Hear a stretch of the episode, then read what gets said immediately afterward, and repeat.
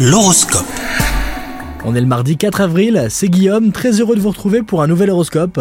Les scorpions, célibataires, ne laissez pas passer une belle occasion pour une raison futile. L'amour n'est pas loin de vous aujourd'hui, mais vous ne vous sentez pas d'humeur. Alors un conseil, faites un tout petit effort, car il serait vraiment dommage de laisser la porte fermée. Si vous êtes en couple, attention à ne pas vous enfermer chacun dans vos soucis, et surtout n'allez pas vous mettre en tête que les vôtres ont moins d'importance, ils sont seulement différents.